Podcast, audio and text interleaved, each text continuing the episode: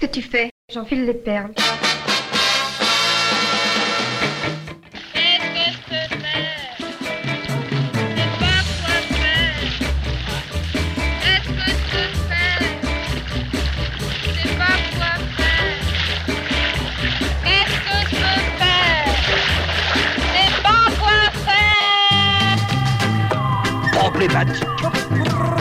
Aujourd'hui, la femme, elle a envie, par exemple moi, la seule possibilité que j'aurais de pas être artiste, c'est d'être enceinte tous les neuf mois.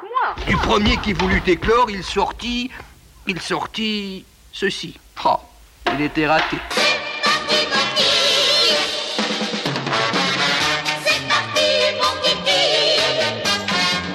Éclore, le podcast de la création artistique.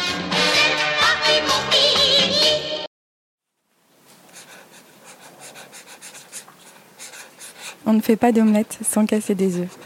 Dans Éclore, aujourd'hui, bienvenue dans l'univers sympathique d'Emma, blogueuse et dessinatrice engagée et féministe, qui a l'art de révéler, grâce à ses dessins, à la fois les petites choses du quotidien et les grands concepts qui traversent nos vies. Pour toujours mieux parler de nous, je suis allée la voir, elle, évoquer ses déclenchements, ses motivations, ses envies. Comment crée-t-elle ses BD Comment de son envie de partage est né ce besoin de créer quand je découvre quelque chose, mais même pas forcément politiquement, en fait, quand je découvre quelque chose qui me change la vie, je trouve toujours hyper dommage d'être la seule à le découvrir et j'ai envie de le partager, mais ça peut être euh, une meilleure façon d'éplucher les patates, en fait. Euh, c'est pas, c'est pas forcément euh, des, idées abstraites ou ce genre de, de trucs. Quand j'ai commencé à me politiser, ça a changé ma vie et, ma façon de voir les choses, bien au-delà de justement une meilleure façon d'éplucher les patates. Euh, j'avais euh, un peu dans ma tête, euh, il y a une autre façon de voir le monde qui est rentrée, on va dire. Et non seulement au début c'était sur les questions féministes, donc ça me donnait une autre façon de voir les rapports de genre. Mais en fait, une fois qu'on a compris cette logique-là, les rapports de force qui traversent la société, on peut les appliquer un peu tout. Et du coup, ça permet de. C'est comme un peu sortir de la matrice, quoi. C'est-à-dire qu'on a d'un coup une grille de lecture qui, toutes les petites choses qu'on voit euh, au quotidien, justement, prennent euh, une autre couleur, euh, une autre, on les voit avec une autre approche à partir du moment où on a compris que on était tous liés par des rapports de force, par les, rapports de domination qui, traversent la société. Et en fait, moi, une fois que je voyais ça, je le voyais partout le dessin, pour moi, ça a toujours été une, quelque chose de rassurant, un peu comme les livres, quelque chose qui est toujours là. Et euh, quels que soient les aléas de ton moral et de ta, vie, euh, tu as toujours un bouquin à ouvrir ou euh, voilà, ben moi j'ai toujours un papier, un crayon où je peux dessiner un peu ce que j'ai dans la tête et tout ça. quoi. Mais j'ai jamais eu envie ni d'en faire une carrière. ni de, de m'en servir pour faire quelque chose de construit, de finalisé, qui serait lu par d'autres personnes. En fait, c'est quelque chose d'assez personnel.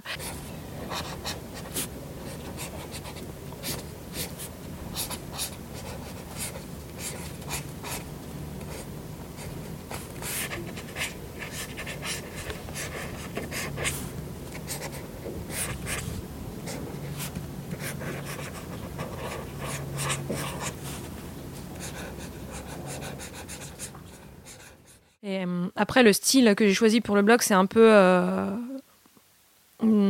conjonction de, choses. C'est que euh, mon papa, il était prof de maths en fait euh, quand il travaillait. Et du coup, il faisait euh, ce qu'il appelait pour, préparer ses cours des petits Mickey, c'est-à-dire des petits dessins qu'il faisait rapidement pour mettre des problèmes de maths en images en fait et les proposer à ses élèves. Il faisait les polycopies à l'époque. C'était il y a far far away. Et du coup, il dessinait vraiment comme ça. Enfin, il faudrait que je retrouve ces dessins, mais c'est vraiment très proche du style que j'utilise pour mes BD. Quand je fais des affiches, comme euh, là, par exemple, c'était pour euh, soutenir les profs en lutte. Mais je fais les ombres. Hop, tac. Alors déjà, du coup, je vais mettre un peu plus clair ici.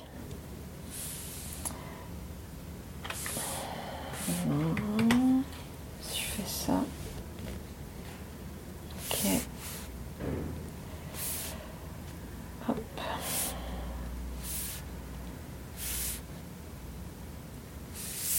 M'imbibe en fait du sujet, puis je passe très rapidement d'un sujet à l'autre. Donc c'est pas comme si je travaillais par exemple pendant dix ans sur l'écologie, où j'aurais le temps de détailler, de peaufiner, de, pousser mes connaissances et de vraiment lire beaucoup de choses sur le sujet.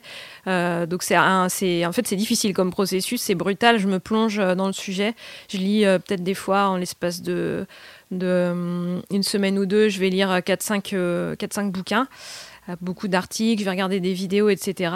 C'est moins pour m'instruire que pour me mettre dans le l'ambiance.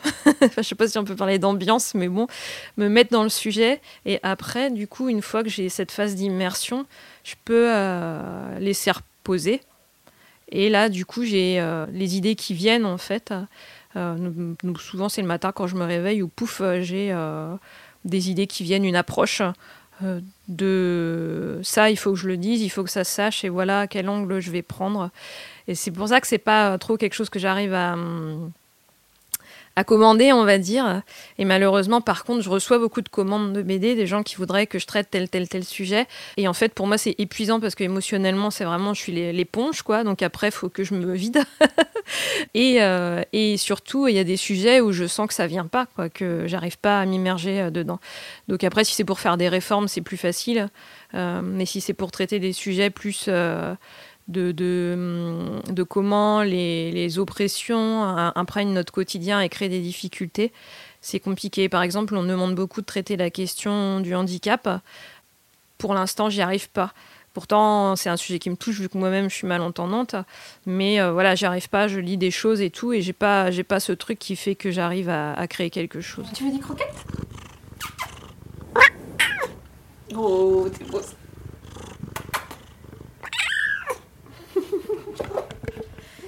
Ça me permet de ne pas m'arrêter à la surface des problèmes et justement ne pas tomber dans le coaching ou le développement individuel. C'est-à-dire que euh, quand, tu, quand tu programmes un logiciel et que bon, il y a des bugs, ça arrive toujours.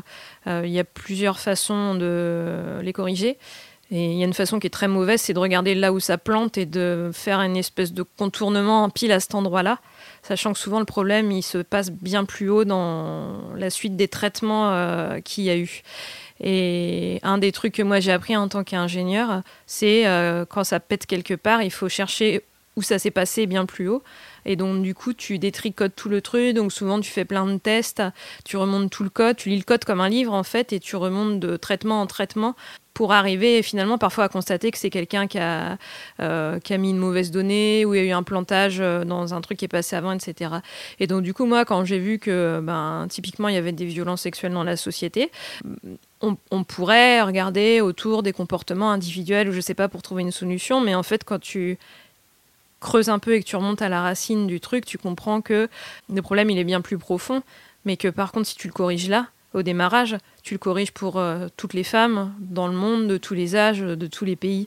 Euh, donc voilà, c'est pour ça que moi je suis devenu radical au sens il faut corriger les, problèmes à la racine, changer la société et pas les gens. Quand tu as un logiciel, tu as une interface, donc toi tu regardes le logiciel et tu vois pas tout ce qu'il y a derrière. En fait, tu vois pas tout euh, le traitement qu'il y a derrière qui fait que le truc se comporte comme ça quand tu mets tel texte dans tel cas, ça te renvoie à tel résultat. Euh, bah moi c'est ce que ça m'a fait quand j'ai compris euh, comment fonctionnaient les rapports de domination, c'est-à-dire que je voyais ce qui se passait et, une fois que je me suis politisée, je voyais derrière tout le code en fait qui se déroule et qui fait que ça se passe comme ça. Et les gens, ils croient vraiment euh, à fond au libre arbitre et que on s'est fait tout seul et tout ça. Et une fois que tu comprends euh, bah, un peu les bases de la sociologie, tu te rends compte que c'est pas vrai du tout, qu'il y a déjà plein de, choses qui traversent la société et qui construisent la personne euh, qu'on est aujourd'hui. C'est ça le déterminisme social. Les choix qu'on fait, ils sont extrêmement contraints par nos besoins de survie et par nos conditionnements. Color Burn, Lighten, Screen, Color Dodge.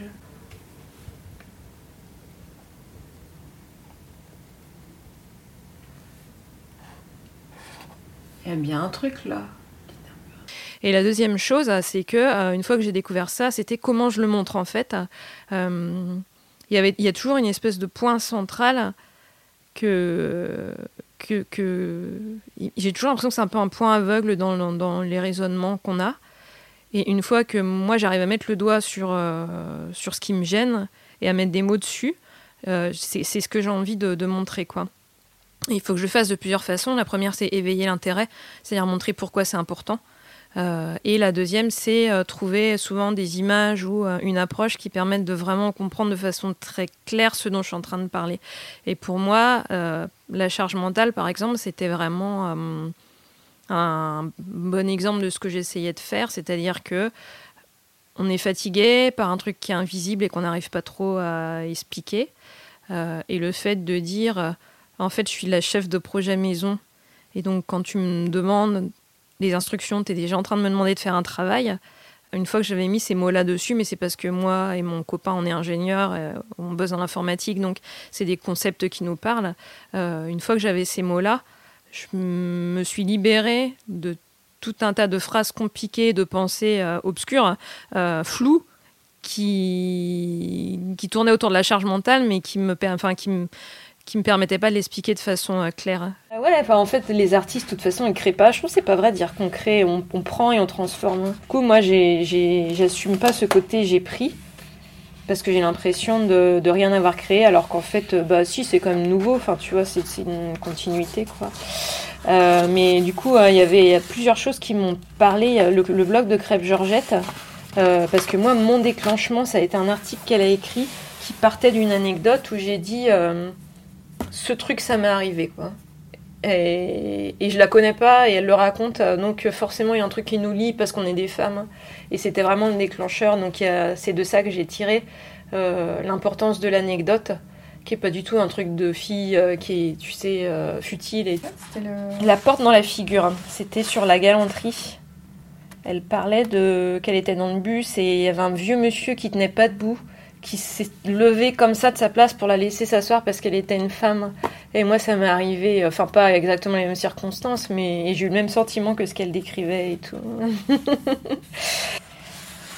Claire Fégreux aussi, ça m'avait beaucoup inspiré dans le fait d'utiliser euh, un peu euh, un style euh, relax et l'humour pour raconter des choses et être écouté. Il y a euh, Marion Montaigne qui faisait un peu. Euh, qui utilisait l'humour, euh, le dessin et. tu sais, elle ajoute tout un tas de petites blagues et de situations. Alors, c'est pas vraiment du quotidien, mais quand même des situations qui n'ont rien à voir avec son sujet pour, pour vulgariser des concepts scientifiques. Donc, tu mourras moins bête. Et moi qui suis vraiment nulle en physique, ça m'a permis d'apprendre un peu des trucs tout en me poilant, quoi. C'est quand même pas rien j'estime que j'ai trouvé mon angle à partir du moment où, en lisant la BD, on intègre euh, ce que j'essaye de dire. Et pour intégrer, tu peux pas donner que de l'information, il faut aussi de l'émotion. Parce que tu dois avoir les infos, mais tu dois aussi comprendre pourquoi elles sont importantes et pourquoi c'est pas juste. Parce que c'est ça qui fait bouger les gens, c'est le sentiment que c'est pas juste, que c'est pas normal. Et aussi l'idée que euh, ça pourrait être autrement. Parce que si c'est pas juste, mais que c'est comme ça, on pourrait rien faire en fait. Les personnes qui me lisent, elles, euh, elles suivent le même chemin euh, que je viens de suivre. et, du coup, qu'elles démarrent là où j'ai démarré, moi, quand j'ai commencé à me renseigner sur le sujet. Donc en général, je donne pas d'avis au début. je raconte juste l'histoire et dans l'espoir que les gens ressentent ce que j'ai ressenti.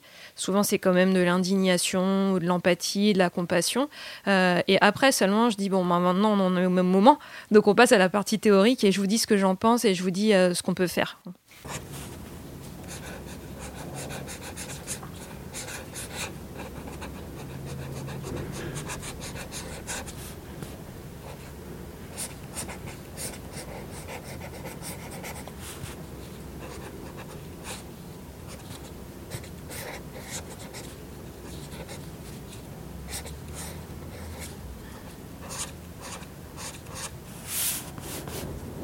Donc je suis allée dans des cours de modèles vivants euh, euh, où, du coup il y a des, des, modèles qui étaient nus, qui posaient et qu'on devait dessiner. Je crois que j'ai fait ça pendant quatre ans et euh, j'ai appris plein de choses.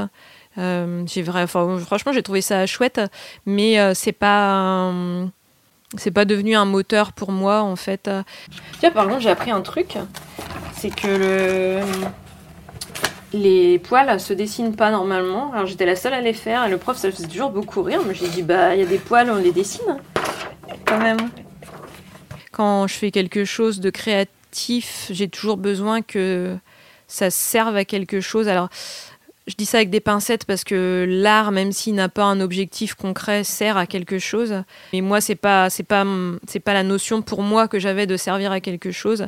Euh, par exemple, j'ai longtemps euh, tester la pâtisserie et la cuisine parce que derrière il y a des gens qui mangent et, et la nourriture pour moi c'est, je c'est quelque chose de, de un, sujet un peu euh, clé quoi. Euh, alors que avoir des gens qui regardent mon dessin et qui disent s'il est beau ou pas beau euh, je pense que j'aurais pas eu j'aurais pas eu l'impression de enfin j'aurais pas eu le sentiment d'avoir trouvé ma place comme ça. Faire un contenu illustré dont les gens se saisissent pour après aller faire d'autres choses se mobiliser quelque part, partager, juste partager le livre avec des gens, le montrer, le faire tourner. Euh, ça, c'est plus, euh, beaucoup plus moteur pour moi. Moi, pour rendre les choses sympathiques, je fais des clitos. Alors. Merci à toutes et à tous pour votre écoute et un grand merci à Emma pour son accueil et sa générosité. Vous pouvez m'écrire à éclorepodcast.gmail.com N'hésitez pas à vous abonner et je vous donne rendez-vous les derniers dimanches du mois. En attendant, prenez soin de vous.